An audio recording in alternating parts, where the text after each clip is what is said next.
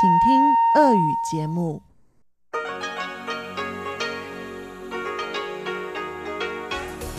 В эфире Международное радио Тайваня. В эфире русская служба Международного радио Тайваня. У микрофона Мария Ли. Здравствуйте, уважаемые друзья. Мы начинаем ежедневную программу передач из Китайской Республики.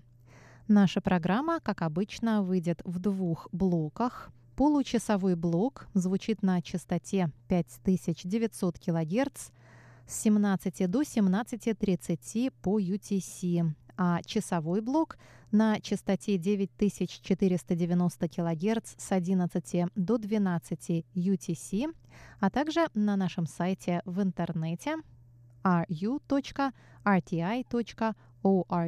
ru.rti.org.tw. На сайте также можно прослушать все рубрики по отдельности. Нашу субботнюю программу откроет обзор новостей недели. Получасовую программу продолжит рубрика Владимира Малявина «Всемирный Чайнатаун». А в часовой также прозвучит передача «Наруан Тайвань», которую ведет Игорь Кобылев, и повтор радиопутешествия по Тайваню с Чеченой Кулар. Оставайтесь с русской службой МРТ. Мы приступаем к обзору новостей недели.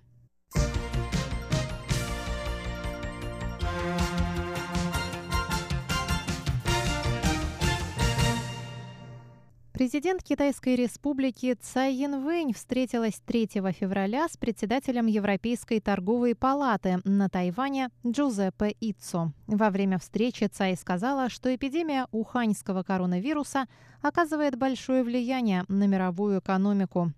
Цай Янвэнь сообщила, что правительство Тайваня работает над стабилизацией фондового рынка и помощью туриндустрии, чтобы минимизировать экономические потери президент призвала Организацию Объединенных Наций и другие международные организации не лишать жителей Тайваня их права на здоровое существование. По ее мнению, исключение Тайваня из мировой системы по борьбе с вирусом делает эту систему уязвимой. В настоящее время учреждения Организации Объединенных Наций, Всемирная организация здравоохранения и Международная организация гражданской авиации вытесняют Тайвань из международной системы борьбы с эпидемией из-за политических причин. Я вновь призываю учреждения ООН считаться с правами тайваньцев на здоровье. Борьба с эпидемией – дело международного масштаба. Тем более Тайвань находится на передовой линии этой борьбы. Нельзя допустить уязвимости всей системы.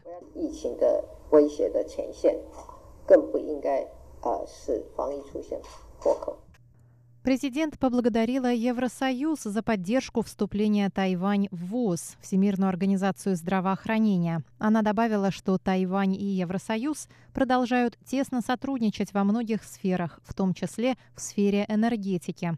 Это сотрудничество открывает новые возможности для развития возобновляемых источников энергии, добавила президент Цай Янвэнь.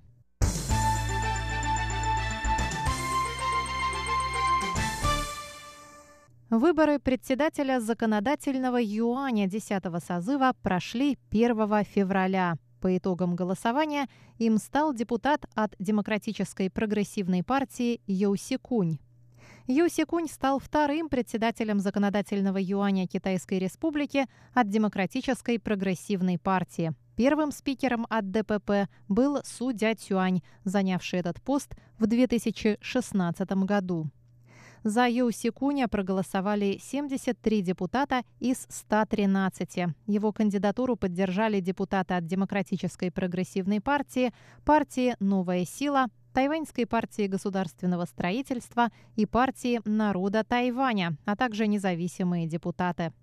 После своего избрания Юси Кунь рассказал о планах на посту спикера парламента. Он сказал, что приоритетная задача для него – снижение порога избирательного возраста. Он считает, что только при участии всех поколений тайваньское общество сможет развиваться в правильном направлении.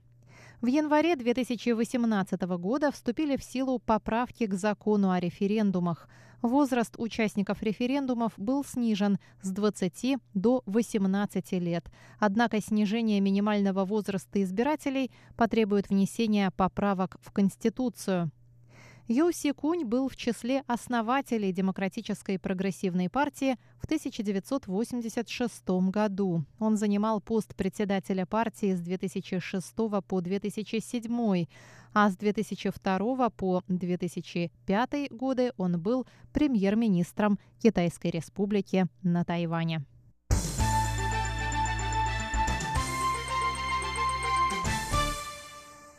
В понедельник вечером власти Тайваня объявили о новой централизованной системе распределения медицинских масок. Начиная с четверга 6 февраля маски можно приобретать в аптеках, входящих в систему национального медицинского страхования по предъявлению карточки национального медицинского страхования. Установленная квота на продажу масок по две в неделю на одного человека. По понедельникам, средам и пятницам маски могут покупать те, у кого номер карты или номер ID заканчивается на нечетную цифру, а по вторникам, четвергам и субботам те, у кого на четную. По воскресеньям ограничений по номерам не будет. Цена на одну маску составляет 5 новых тайваньских долларов. Это примерно 10 рублей. Новые квоты вызваны нехваткой масок в свете распространения нового коронавируса. Ежедневно на острове производится 4 миллиона медицинских масок, из которых 2 миллиона 600 тысяч поступают в розничную продажу и 1 миллион 400 тысяч распределяются среди медицинских работников.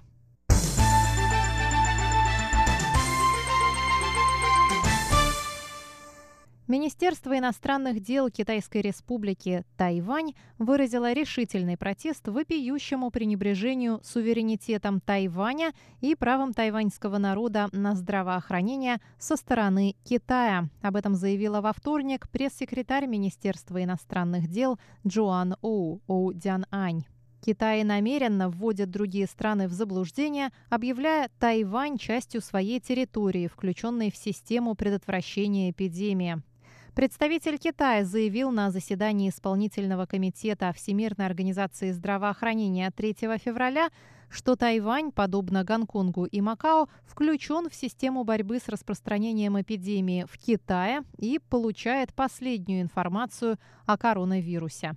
Джоан Оу назвала действия Китая политическим шантажом. Она подчеркнула, что Тайвань и Китай – это два отдельных политических образования, и нынешняя вспышка коронавируса ставит под удар здоровье и благополучие 23 миллионов жителей Тайваня. Китай препятствует участию Тайваня в деятельности международных организаций, включая Всемирную организацию здравоохранения, основываясь на вымышленном принципе одного Китая.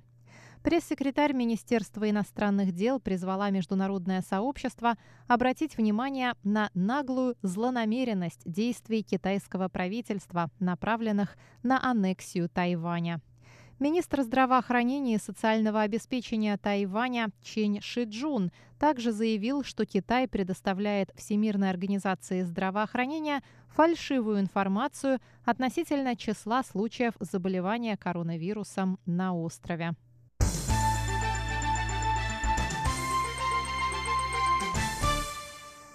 А в четверг Министерство иностранных дел Китайской Республики снова выразило протест использованию некорректного обращения в отношении Тайваня со стороны Всемирной организации здравоохранения. 22 января ВОЗ назвали Тайвань Тайвань, Китай. 23 января город центрального подчинения Тайбэй. 25 января Тайбэй и 5 февраля Тайбэй и окружающие территории, рассказала пресс-секретарь Министерства иностранных дел Джоан Оу. Оу призвала Всемирную организацию здравоохранения использовать корректное обращение по отношению к Тайваню.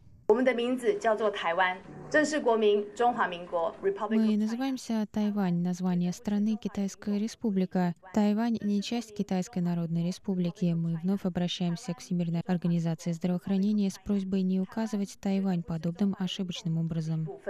也要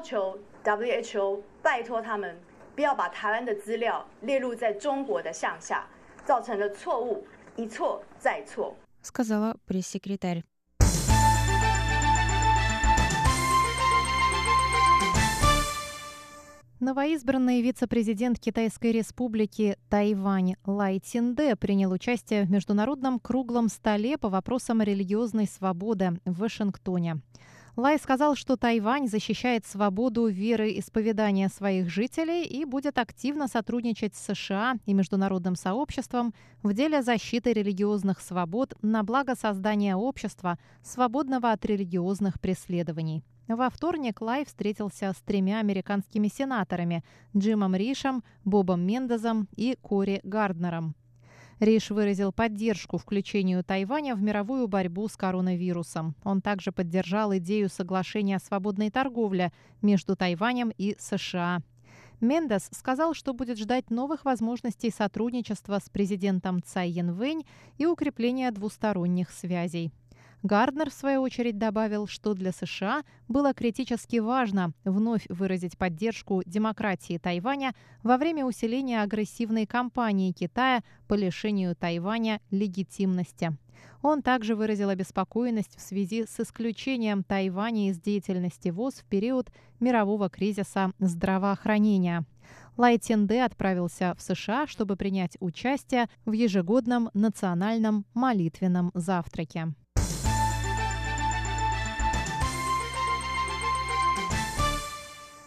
Совет по делам материкового Китая Китайской республики Тайвань заявил 7 февраля о том, что последующую эвакуацию оставшихся в Ухане тайваньцев необходимо провести без спешки. В Совете сказали, что непродуманная как следует эвакуация может поставить под угрозу здоровье тех, кто покидает Ухань и тех, кто живет на Тайване.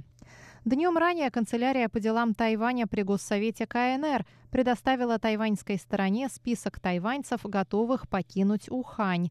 В этом списке почти тысяча человек. Китайская сторона предложила эвакуировать их несколькими рейсами 6, 7 и 8 февраля.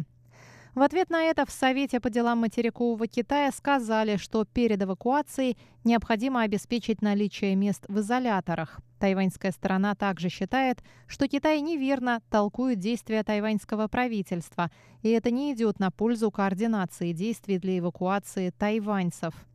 Президент Китайской республики Цай Янвэнь, в свою очередь, озвучила два принципа, по которым необходимо проводить эвакуацию тайваньских граждан из Уханя. По ее словам, в первую очередь необходимо вывести людей со слабым здоровьем. Кроме того, нужно принять все необходимые карантинные меры.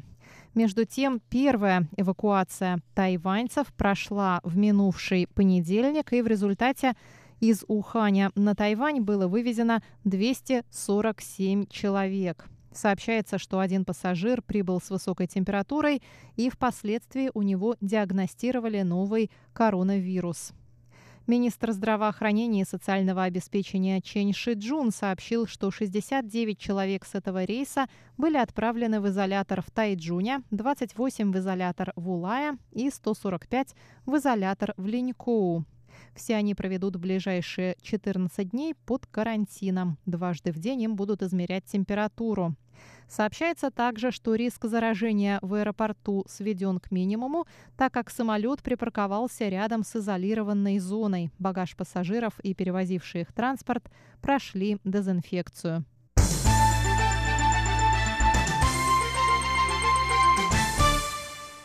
Есть и позитивные новости, связанные с коронавирусом. Центральный противоэпидемический командный пункт сообщил 6 февраля, что первая на Тайване заболевшая коронавирусом пациентка уже выздоровела и выписана из больницы. Повторные анализы пациентки не показали наличие вируса. Врачи будут наблюдать за состоянием ее здоровья после выписки. Кроме того, она обязана вернуться в больницу в случае недомоганий. Пациентка поблагодарила персонал больницы за их труд. Она добавила, что ей повезло оказаться в тайваньской больнице. Первая на Тайване жертва коронавируса работала в Ухане. Она обратилась к сотрудникам карантинной службы в аэропорту Тау-Юаня 20 января. Ее сразу же поместили под карантин. Женщина также призвала всех следовать противоэпидемическим правилам и не скрывать симптомы болезней. Обзор новостей недели для вас подготовила и провела Мария Ли. Далее в нашей программе рубрики «Всемирный Чайна-таун», «Наруан, Тайвань» и радиопутешествия по Тайваню. Оставайтесь с русской службой МРТ.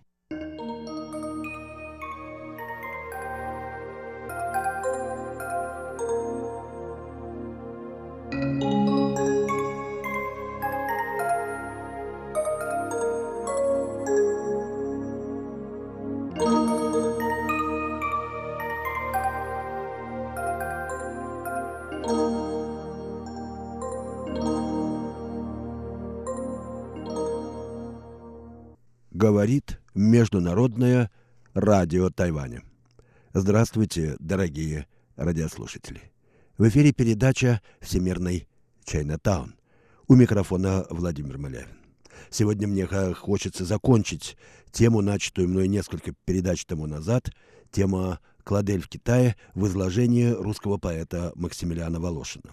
В прошлой передаче, если вы помните, Волошин назвал главную тему книги Кладелия «Познание Востока», в которой описывается главным образом китайская культура, китайская жизнь, дух китайской цивилизации. Итак, это главная тема, по-детски наивное и уважительное чувство к кормящей матери земле.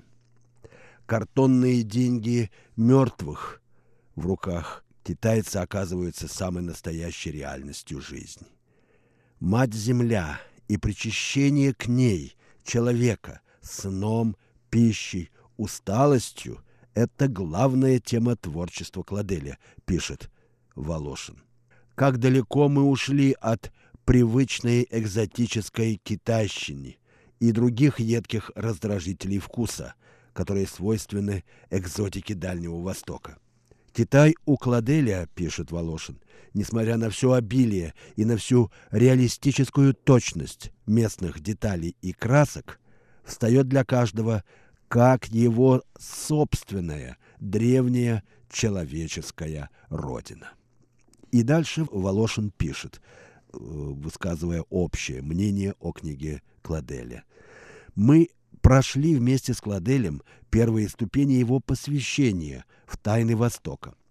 Испытаем же вместе с ним пафос посвященного. В час, когда первая черта солнца просекает девственный воздух, выйдем вместе с ним на широкий и пустой простор и, оставив за собой неровную дорогу, направимся к горам через поля риса, табака, бобов, огурцов и сахарного тростника. Надо идти долго. Путник идет по рисовым полям, по апельсиновым рощам, через деревни, охраняемые у выхода большим бананом. Это отец, которому усыновлены все дети округи. А с другой стороны, около водопоя и выгонов, кумирней во имя гения вселения, которые, нарисованные на створках дверей, вооруженные с ног до головы, с руками на животе, косят друг на друга свои трехцветные глаза. Банан здесь не охватывает землю своими руками, как это как его братья в Индии, но, выпрямляясь одним изгибом плеча, поднимает свои корни к небу, как связку цепей. Лишь только ствол приподнялся на несколько футов над землей, он старательно высвобождает свои члены, как рука, что несет перед собою захваченный в горсть пук веревок. Медленно выпрямляясь, это чудовище, которое тянет, напрягается и тужится во всех позах усилия столь тяжкого, что лишается своей грубой коры, она лопается, и мускулы вылезают вон из нее. Это и упоры, и наклоны, и извороты, и искривление поясницы и плечей, и напряжение поджилок, и система подъемов и рычагов.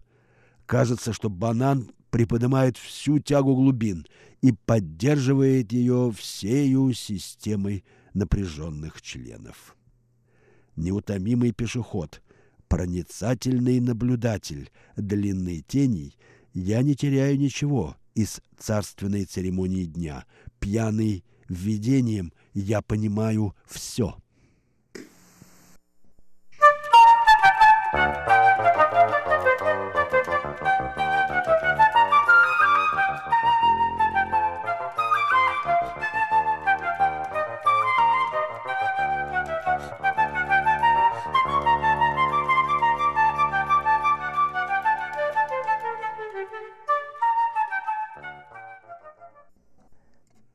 слушаете передачу «Всемирный Чайнатаун» Международного радио Тайваня. Передачу ведет Владимир Малявин.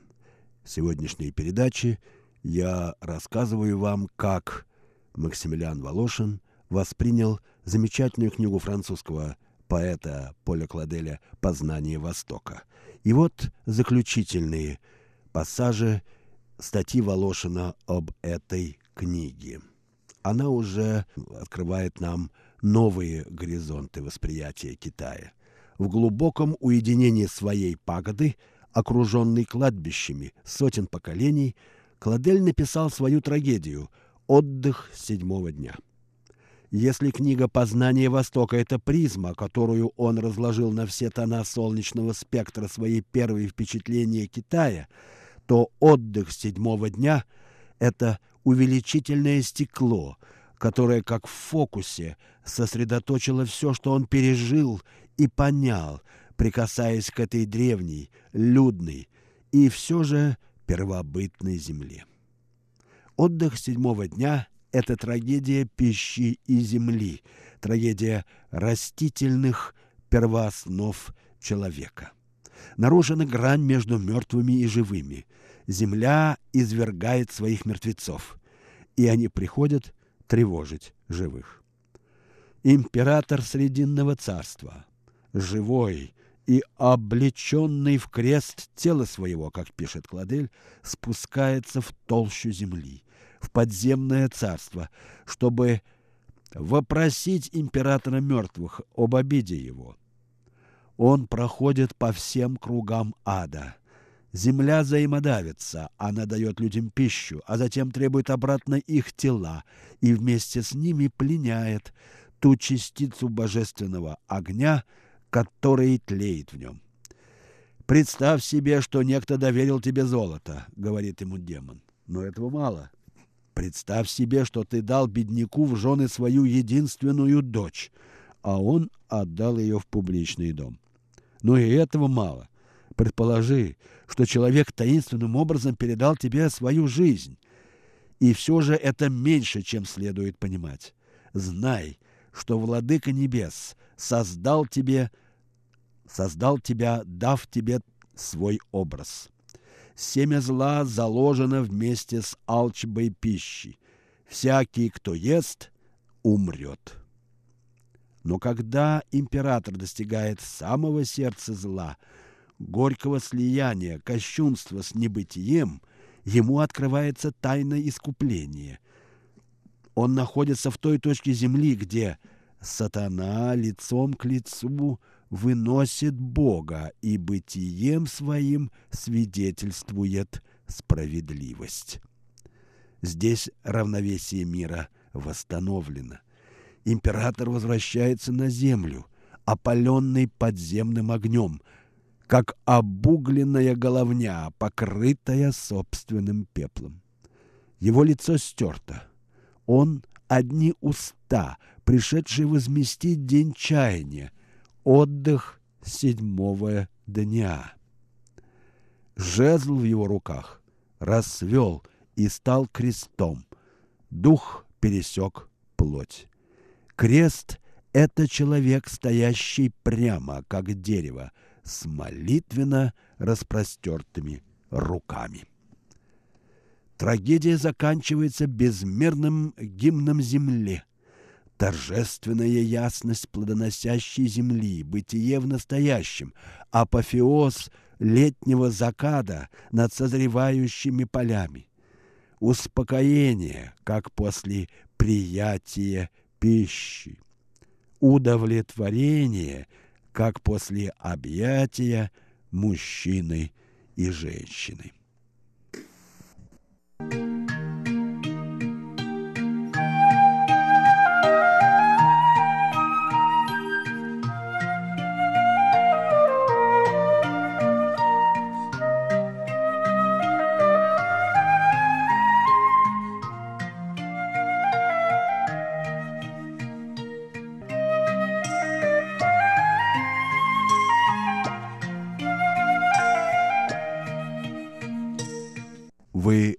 Слушаете Международное радио Тайваня.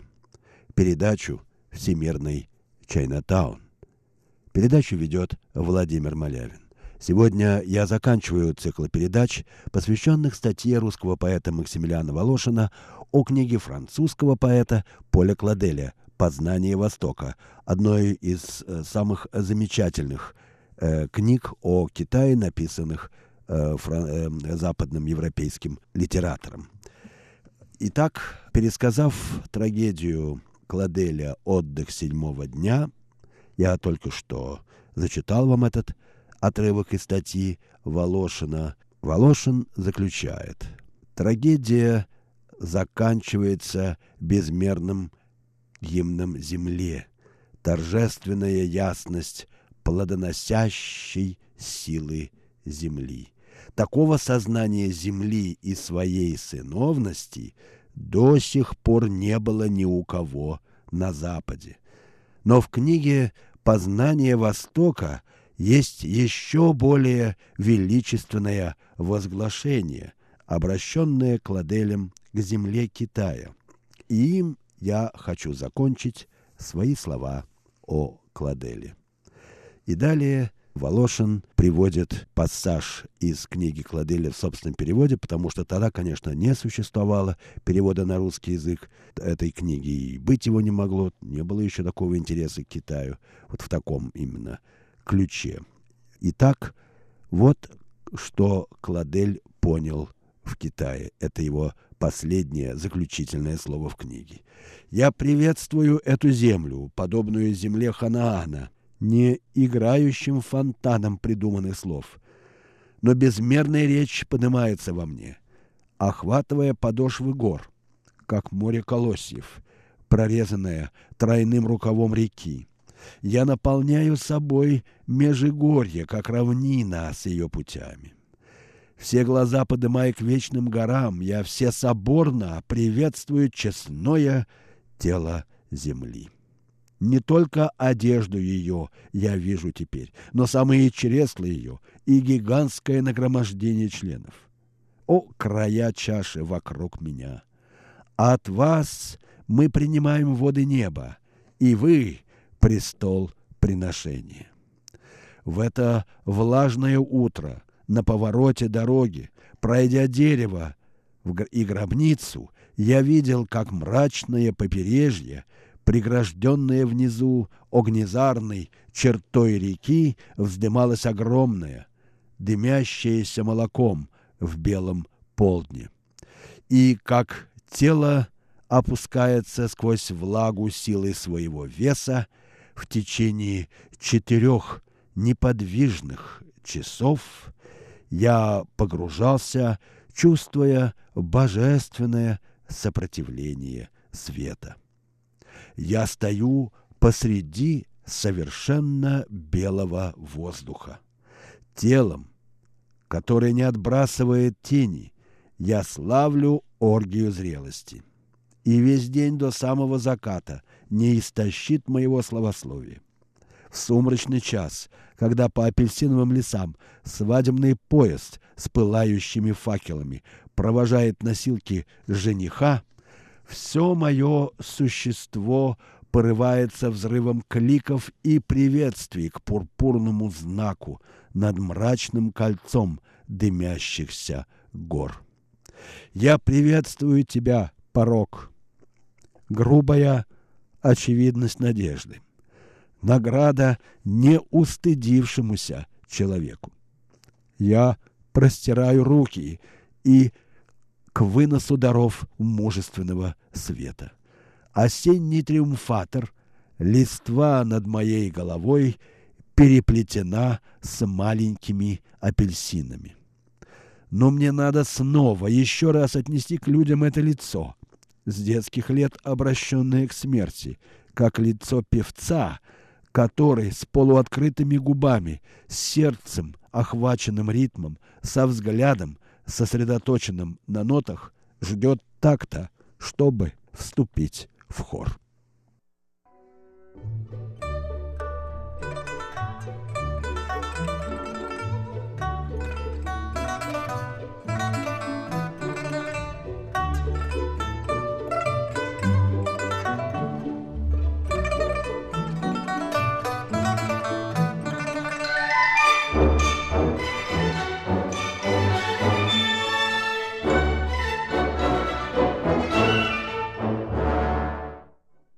Вы слушаете передачу «Всемирный Чайнатаун» Международного радио Тайваня.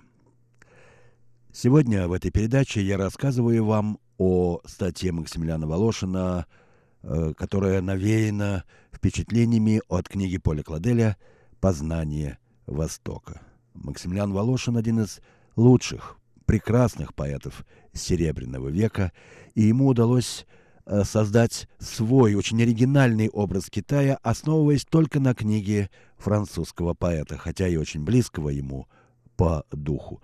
Вот такая странная мультипликация, странное э, удвоение, умножение образов э, Китая могут, могут происходить в мировой литературе. Сначала французский поэт пишет о Китае книгу за своих путевых заметок, своих впечатлений о жизни в стране, а потом русский поэт Волошин создает совершенно оригинальное и во многом, конечно, э, отличающееся от переживаний Кладеля описание Китая. Вообще говоря, Восток – это несбывшаяся мечта Волошина. Он э, хотел э, отправиться на восток через Европу, а вообще-то ближе всего к осуществлению этой мечты он стоял в самом начале своего творческого пути, когда он некоторое время жил в Туркестане. Не могу не привести здесь э, несколько строф э, Волошина о пустыне. Очень глубоко пережил он э, жизнь пустыни, пустыни как поэтический образ, и, может быть, это и лучшее описание, известной мне в мировой литературе пустыни. Эти строки были написаны еще в 1901 году. «Раскалена, обнажена, под небом, выцветшим от зноя, Весь день без мыслей и без сна в полубреду лежит она, и нет движения, нет покоя. Застывший зной, устал верблюд, пески, извивы желтых линий, миражи бледные встают галлюцинации пустыни, и в них мерещутся зубцы старинных башен, из тумана горят цветные из дворцов и храмов Тамерлана, и тени мертвых городов уныло бродят по равнине, неостывающих песков, как вечный бред больной пустыни. Э, в апреле 19 года э, Волошин вспоминал об этом в своих записках. «Мне было дано почувствовать в пустыне материнства Азии. Европа – кактус среди пустыни Азии. Вернись, иди в латинский квартал, приобрести грани, чтобы отражать радугу света. Россия отпустила меня. Теперь она зовет. Пойми, проникнись мной. Назови меня, разгадай мои сны. Волошин соединил в своей душе хмель городов, динамит библиотек, книг и музеев «Отстойный яд» не предал ни германского дума, ни кельтской амелы, ни древа Азии. Он возвратился домой и сумел принять пути России на историческом ее переломе со спокойным пониманием мудреца и трепетной бережностью сына, сохраняя всеединство любви. Вы слушали передачу «Всемирный Чайнатаун». Ее подготовил Владимир Малявин. Я на этом прощаюсь с вами, дорогие друзья. Всего вам доброго. До следующих встреч в эфире.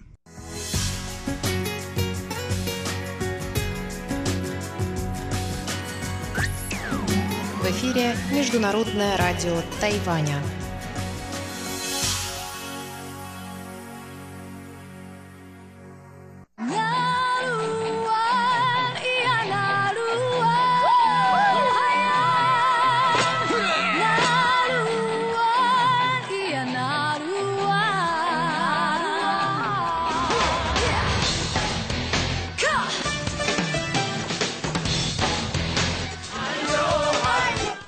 Добрый вечер, дорогие радиослушатели. В эфире передача «Нурань Тайвань» и с вами ее ведущий Игорь Кобылев. В прошлых выпусках мы познакомились с народной музыкой второго крупнейшего коренного народа Тайваня — Рукай. А в сегодняшнем выпуске я хочу познакомить вас с творчеством известной тайваньской певицы рукайского происхождения Рэйчел Лян, также известная под своим китайским именем Лян Вэнь и под рукайским именем Лихиан Палрей. Родилась Рэйчел в 1987 году и уже к 2008 году стала известной исполнительницей популярной музыки на китайском языке, иначе называемой мандапоп, по названию стандартного мандаринского диалекта китайского языка. Вот для начала я предлагаю вашему вниманию ее песню под названием «Певуче».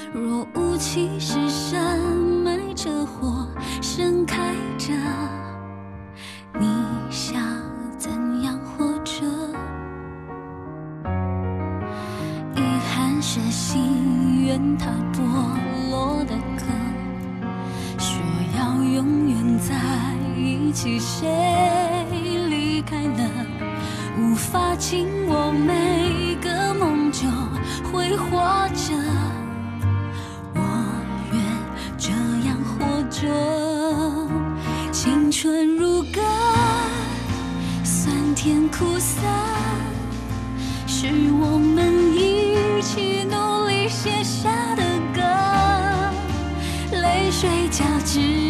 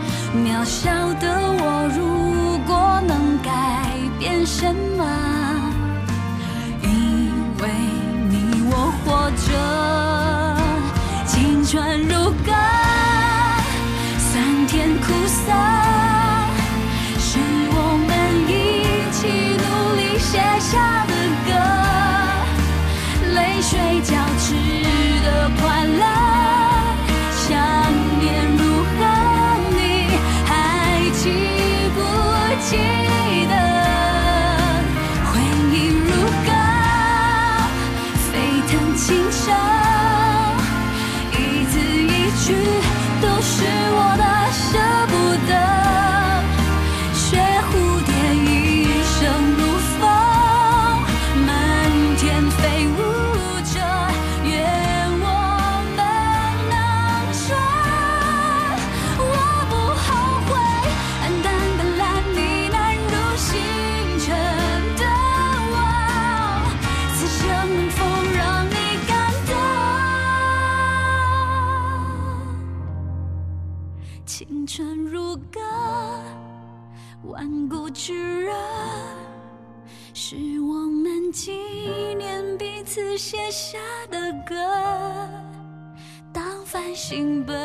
向地面，都要笑着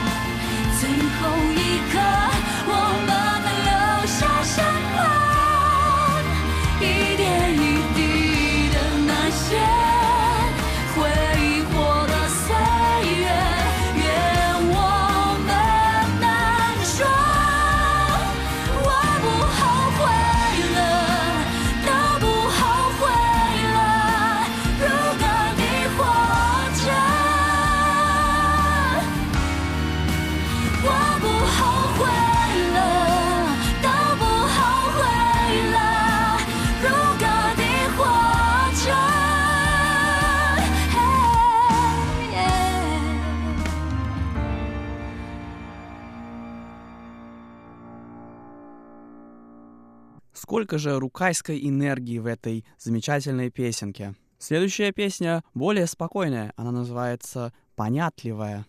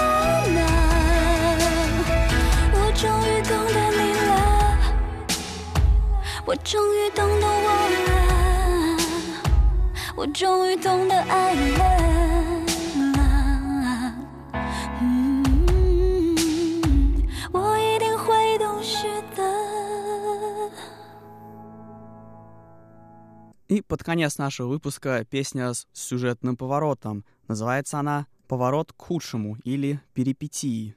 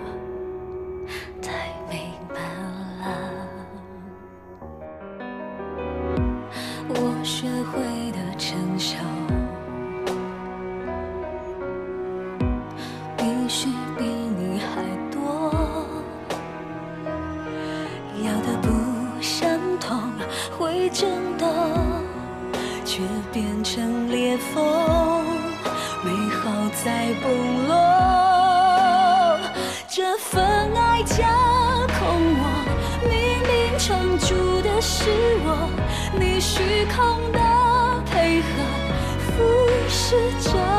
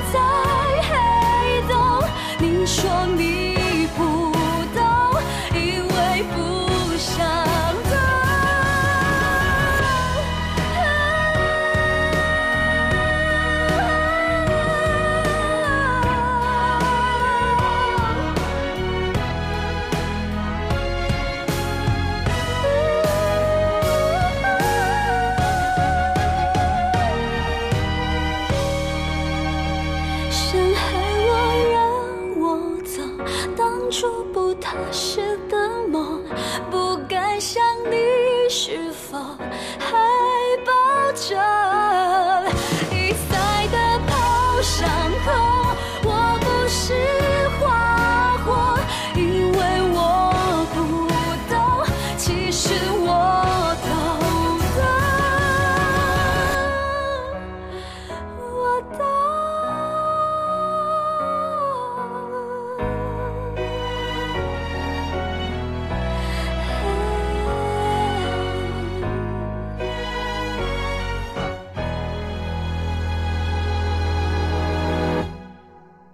Такие вот три совершенно разные песни одной исполнительницы. Напоминаю, сегодня в эфире звучали песни популярной тайваньской исполнительницы Рэйчел Лиан, рукайского происхождения. И на сегодня на этом наш выпуск подошел к концу. Спасибо, что оставались с нами на волнах Международного радио Тайваня. Это была передача «Наруань Тайвань», и с вами был ее ведущий Игорь Кобылев. Всего вам самого наилучшего и до встречи на следующей неделе. なるわな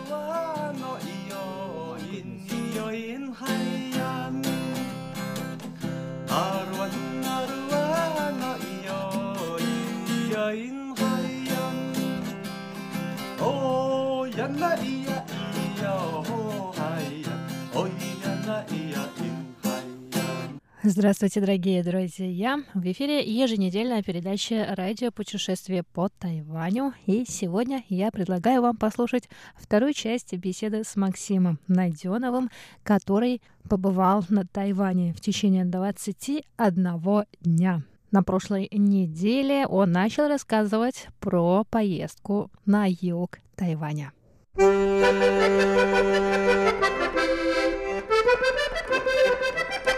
Удалось вам побывать э, в храмах тайнаньских, они очень знамениты, они очень красивые, и там древнейший храм на Тайване находится.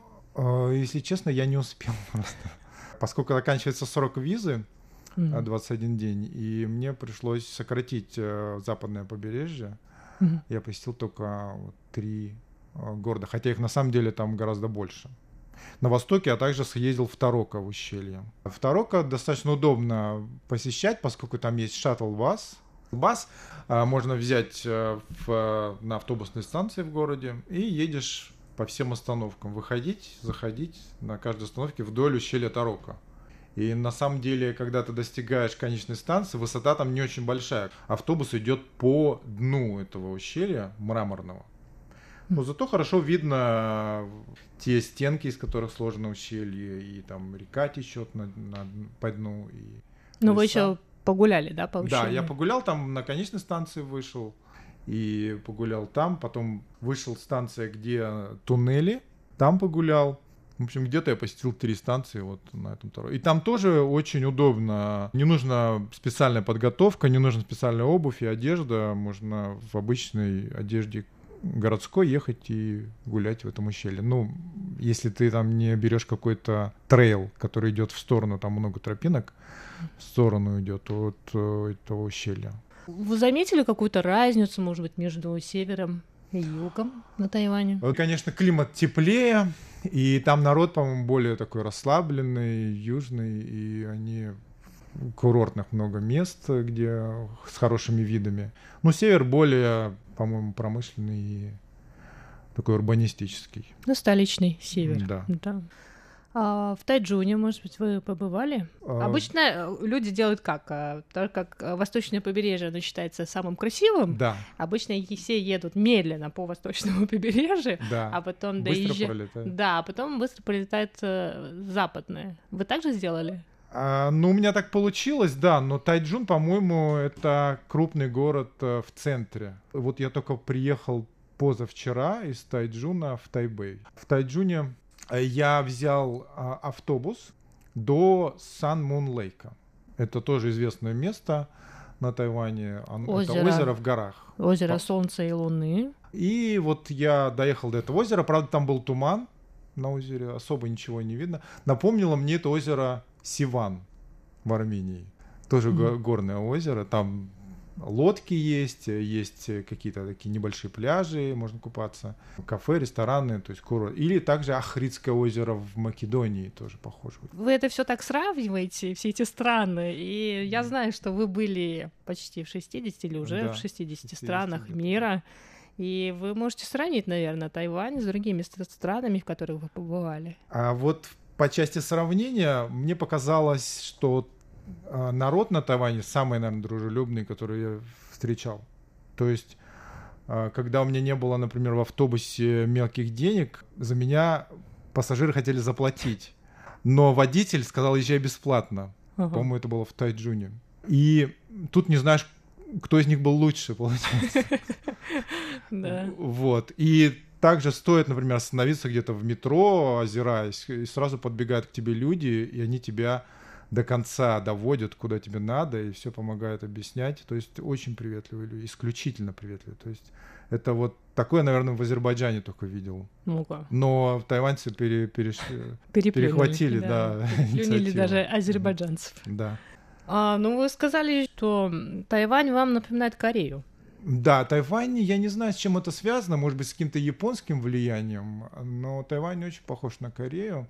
Это может быть первый взгляд, потому что ты сталкиваешься с некоторыми вещами, там, как, например, вот эти магазины 7-Eleven, там, Family Mart, то есть ты заходишь, ты там можешь пообедать, ты можешь там попить сока какого-нибудь и куча маленьких баночек, которых можно просто, которыми питаться, даже не выходя оттуда. То есть у нас вот, например, в России не распространено и такое я видел тоже в Корее. Но поскольку я был на Дальнем Востоке только в Корее, э, в Гонконге, на Тайване, вот я могу между этими странами сравнивать. А остальное, это, где я был в Азии, это индийский регион, но там совсем по-другому, конечно, все. Ну вот в Индии я не была, но мне тоже кажется, что там совсем по-другому.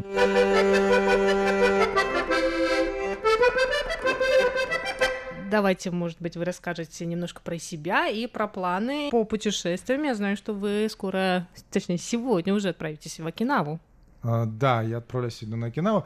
Ну, я занимаюсь, uh, работаю в нефтегазовой сфере и работаю по контрактам на компании нефтегазовой, и поэтому мне позволяет это меня достаточно свободного времени и возможности посещать различные страны. Там часть стран э, я посетил по работе, часть я посещаю уже сам. Вот. И сегодня я лечу на Окинаву, поскольку это ближайшая территория японская к Тайваню. Здесь хорошие авиалинии, хорошее сообщение. То есть я начну путешествовать по Японии. Четкого плана у меня нету. Я начну с Окинава, потом, возможно, Осака, Токио и, может быть, Саппоро. Потом планирую в Россию уже вернуться. В Россию, в Мурманск. А, я думаю, что да. я, да, либо в Мурманск, либо в Владивосток. Мы, опять же, до интервью немножко поговорили с Максимом и выяснили, что, оказывается, в его родном Мурманске очень много тайваньцев. А, Да, тайваньцев стало много как туристов последние года четыре, поскольку а, Мурманск а, позиционируется сейчас как самое доступное и дешевое место, где можно видеть северное сияние. И туристы из Тайваня, с Китая, с а, а, Таиланда, из Гонконга приезжают туда организованными группами или сами. И очень много сейчас возможностей там открылось. Открыли сафари-парки, открыли хаски-парки и э, деревни, где живут традиционные народности севера. Вот мне всегда было интересно, все-таки, когда человек едет по турпакету в какое-то место, бывает так, что не все удается, например. Ну, обещают, например, северное сияние в Мурманске. Оно всегда там висит или нет? А, Да, но это вопрос очень интересный, поскольку не гарантирует ни один гид, э, что северное сияние будет, но стараются максимально приблизить, так сказать, э, просмотр этого северного сияния. Называется Аурора Хантин или Чейсин, то есть этот тур. Там от Мурманска идет четыре дороги в разные стороны.